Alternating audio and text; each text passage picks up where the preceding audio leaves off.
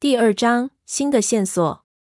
杭州楼外楼里，我看着阿宁吃完最后一块醋鱼，心满意足的抹了抹小嘴，露出一个很陶醉的表情，对我们道：“杭州的东西真不错，就是甜了点儿。”我心中的不耐烦已经到了极点，但是又不好发作，只得咧了咧嘴，算是笑了笑，就挥手买单。说实话，作为一个相识，请他吃一顿饭也不是什么太过分的事。我也不是没有和陌生人吃过饭的那种人，但是一顿饭如涓涓细流，吃了两个小时，且一句话也不说，一边吃一边看着我们只是笑，真的让我无法忍受。同样郁闷的还有胖子，胖子对他的意见很大，原本是打算拍拍屁股就走的，但我实在不愿意和这个女人单独吃饭，所以我死拖着他进了酒店。现在他肠子都悔青了。我们两个人也没吃多少口，胖子就一直在那里喝闷酒，两个人都紧绷着脸。我心里琢磨他到底来找我干什么，一边想着应对的方法，甚至都想到了怎么提防那女人突然跳起来扔袖剑过来。服务员过来结了账，看着我们的眼神也是纳闷和警惕的。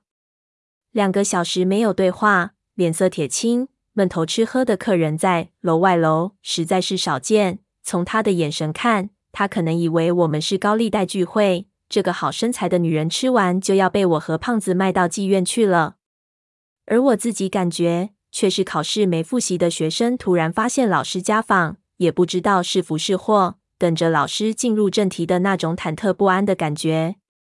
总之，这是我一辈子吃的最郁闷的一顿饭。服务员走远之后，胖子看着桌子上的菜，冷笑了一声：“看不出你吃饭也是狠角色，怎么？你为你们公司这么拼命，你们公司连个饱饭也不给你们吃？我们一年到头都在野外，带着金条也吃不到好东西。”阿宁扬起眉毛，和压缩饼干比起来，什么吃的都是好东西。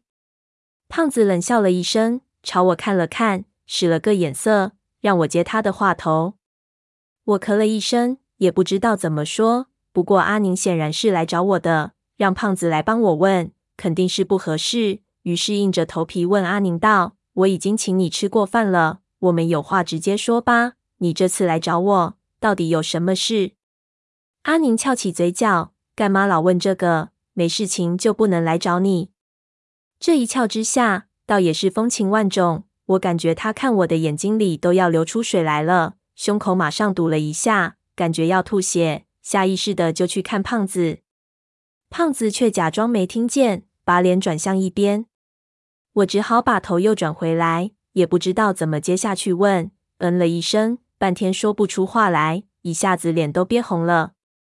阿宁看着我这个样子，一开始还很挑衅的想看我如何应付，结果等了半天，我竟然不说话。他突然就笑了出来，好笑的摇头说道：“真拿你这个人没办法，也不知道你这样子是不是装的。算了，不耍你了，我找你确实有事。”说着，他从自己的包里掏出一包四四方方的东西，递给我：“这是我们公司刚收到的，和你有关系，你看看。”我看了一下，是一份包裹。我一掂量，心里就咯噔了一声，大概知道了那是什么东西。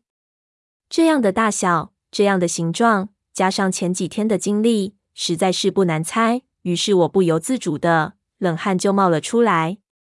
胖子不明就里，见我呆了一下，就抢过去展开一看，果然是两盘黑色录像带，而且和我们在吉林收到的那两盘一样，也是老旧的制式。我虽然猜到，但是一确认，心里还是吊了起来，心说怎么回事？难道闷油瓶不只寄了两盘？寄给我们的同时，还有另一份寄到阿宁的公司。那这两盘带子是否和我收到的两盘内容相同？这小子到底想干什么？这是前几天寄到我们公司上海总部的，因为发件人比较特殊，所以很快就到了我的手上。阿宁看着我，我看了之后就知道必须来找你一趟。胖子听我说过录像带的事情，如今脸上已经藏不住秘密了，直向我打眼色。我又咳了一声，让他别这么激动，对阿宁道：“发件人有什么特别的？”袋子里是什么内容？”阿宁看了一眼胖子，又似笑非笑，转向我道：“发件人的确非常特别。这份快递的寄件人，他从包里掏出了一张快递的面单，你自己看看是谁。”我看他说的神秘兮兮的，心说发件人应该是张起灵啊。这个人的确十分特殊，我现在都感觉这个人到底是不是存在于这个世界上的。但是阿宁又怎么知道他特殊呢？于是我接过来，胖子又探头过来一看，我却愣住了。面单上写的寄出这份快递的人的名字，竟然是吴邪，我的名字。你一边的胖子莫名其妙的叫了起来。我马上摇头，对阿宁说：“我没有寄过，这不是我寄的。”阿宁点头：“我们也知道，你怎么可能给我们寄东西？寄东西的人写这个名字，显然是为了确保东西到我的手里。”胖子的兴趣已经被勾了起来，问阿宁道：“里面拍的是啥？”阿宁道：“里面的东西相当古怪，我想你们应该看一下，自己去感觉。”我心里的疑惑已经非常厉害，此时也忘记了防备，脱口就问阿宁道：“是不是一个女人一直在梳头？”阿宁显然有点莫名其妙，看了一眼我，摇头道：“不是，里面的东西不知道算不算是人。”